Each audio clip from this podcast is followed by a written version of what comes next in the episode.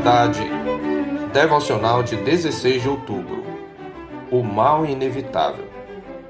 Ai do mundo por causa dos escândalos, porque é inevitável que venham escândalos, mas ai do homem pelo qual vem o escândalo. Mateus 18, 7. É muito comum as pessoas associarem Jesus apenas aos episódios em que ele fala com uma voz consoladora. De fato, no que se refere a consolo, ninguém falou como ele. Deleitamo-nos em ouvi-lo convidar docemente: Vinde a mim todos os que estáis cansados e sobrecarregados, e eu vos aliviarei. Tomai sobre vós o meu jugo e aprendei de mim, porque sou manso e humilde de coração, e achareis descanso para a vossa alma, porque o meu jugo é suave e o meu fardo é leve. Mateus 11, 28 a 30. Por outro lado, costumamos passar de largo pelas passagens onde o cordeiro troveja como leão. No entanto, é o mesmo Senhor que deve ser adorado e temido. A advertência contida no texto da nossa meditação é um desses ditos difíceis de Jesus que, ao invés de consolo, deveria nos dar um frio na espinha. Primeiro, por nos alertar para a inevitabilidade dos escândalos. Não podemos impedir que eles aconteçam, nem mesmo no meio da comunidade dos santos. O Senhor está afirmando que eles são um ingrediente normal da vida. Segundo, porque esta realidade é uma maldição para o mundo, pois o Senhor começa sua advertência exclamando: Ai do mundo por causa dos escândalos. O termo ai quer dizer que o mundo está sob maldição e em desgraça por causa da realidade dos escândalos. Mas antes de prosseguir, é preciso definir a palavra.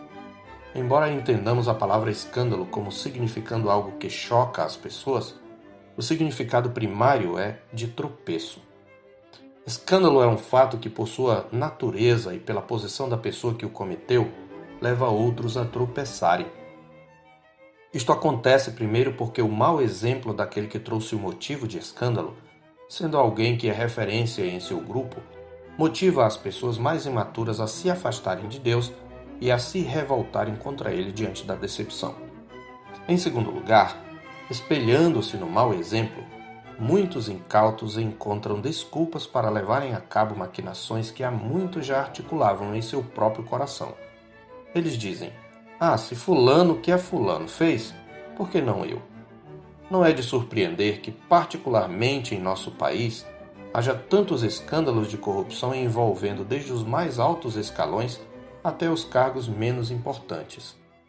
Em terceiro lugar, o escândalo é tropeço porque cria um falso fundamento para os incrédulos blasfemarem de Deus.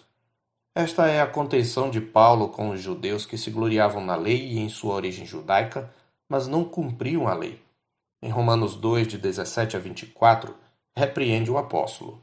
Se, porém, tu, que tens por sobrenome judeu, e repousas na lei, e te glorias em Deus, que conheces a sua vontade e aprovas as coisas excelentes, sendo instruído na lei, que estás persuadido de que és guia dos cegos, luz dos que se encontram em trevas, instrutor de ignorantes, mestre de crianças, tendo na lei a forma da sabedoria e da verdade, tu, pois, que ensinas a outrem, não te ensinas a ti mesmo? Tu que pregas que não se deve furtar, furtas? Dizes que não se deve cometer adultério e o cometes? Abominas os ídolos e lhes roubas os templos? Tu, que te glorias na lei, desonras a Deus pela transgressão da lei.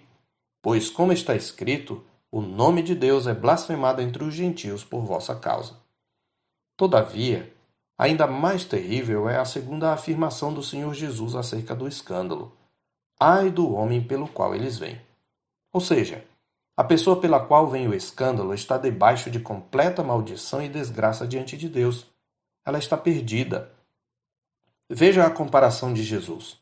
Melhor fora que se lhe pendurasse ao pescoço uma pedra de moinho e fosse atirado ao mar, do que fazer tropeçar a um destes pequeninos, disse ele no verso 2. Sim, deveria nos fazer arrepiar a espinha saber que aquele que, pelo seu mau exemplo, é instrumento de tropeço para o seu próximo, traz sobre si mesmo terrível maldição. Não devemos tomar a advertência como coisa de somenos.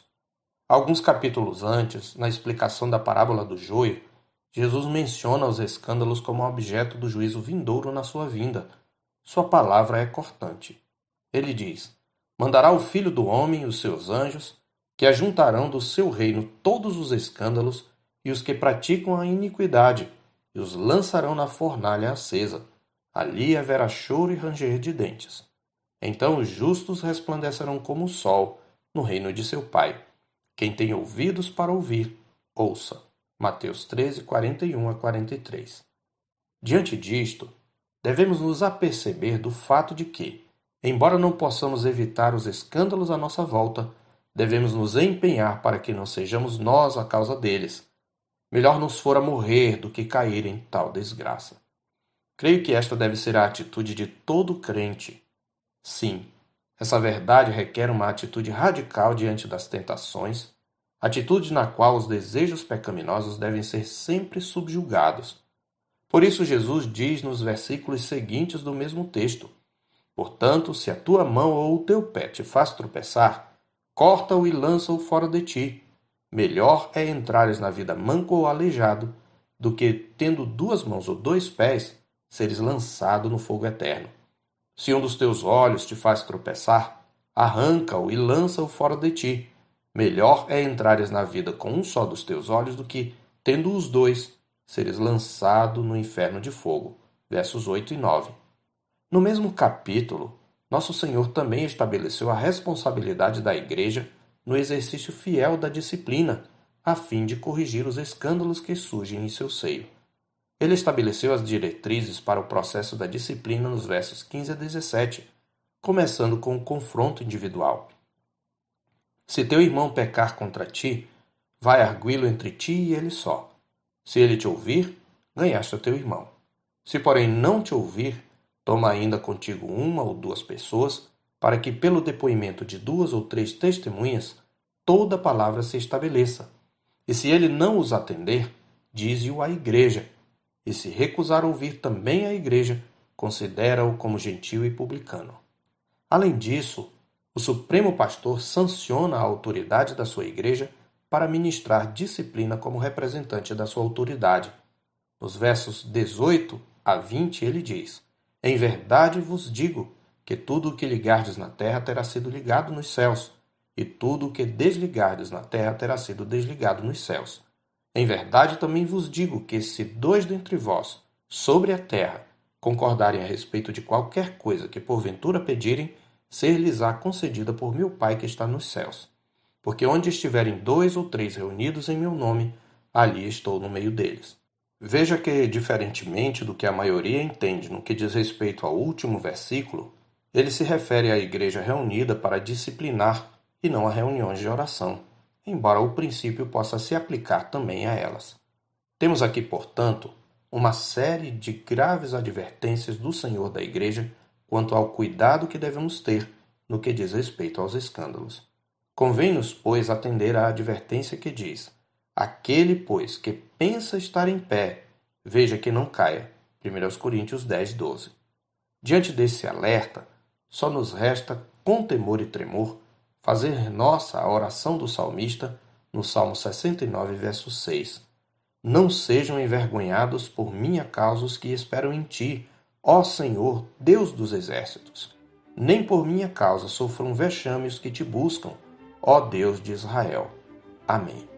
Eu sou o pastor Marcos Augusto, pastor da Terceira Igreja Presbiteriana de Boa Vista, em Roraima. Tenha um bom dia na paz do Senhor Jesus.